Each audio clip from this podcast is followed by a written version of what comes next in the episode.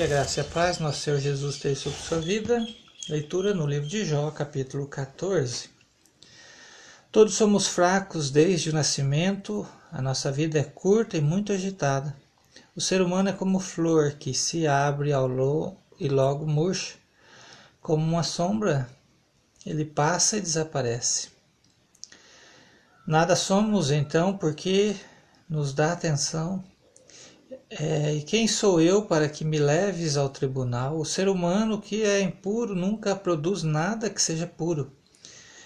Tu já marcaste quantos meses e dias cada um vai viver? Isso está resolvido, ninguém pode mudar para onde olhar para nós e deixa-nos em paz. Até que o nosso dia chegue ao fim, como chega o fim, o dia de um trabalhador. Para uma árvore, a esperança, se for cortada, brota de novo e torna a viver, mesmo que as suas raízes envelheçam e o seu tronco morra na terra. Basta um pouco de água e ela brota soltando galhos, como uma planta nova, mas quando alguém morre, está acabado. Depois de entregar a alma, para onde vai?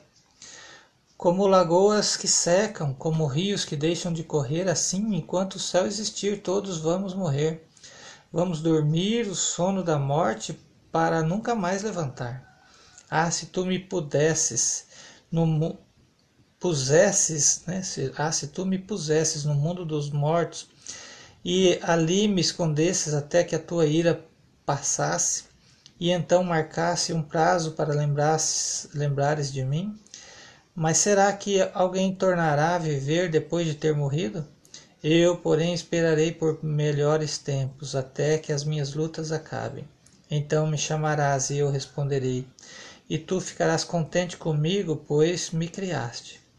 Cuidarás para que eu não erre, em vez de ficares espiando para me veres pecar.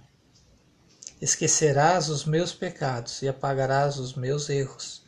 Mas assim como as montanhas vão se desmoronando, as rochas saem dos seus lugares, e assim como as águas escavam as pedras e as correntezas levam a terra, assim tu acabas com a esperança do ser humano.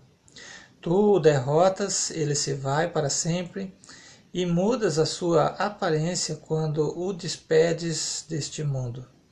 Se os seus filhos recebem homenagens, ele não fica sabendo e se cai na desgraça, ele não tem notícia. Ele sente apenas as dores do seu próprio corpo e a agonia do seu espírito. Essa foi a leitura do capítulo 14 do livro de Jó. Deus abençoe sua vida com esta leitura no nome de Jesus.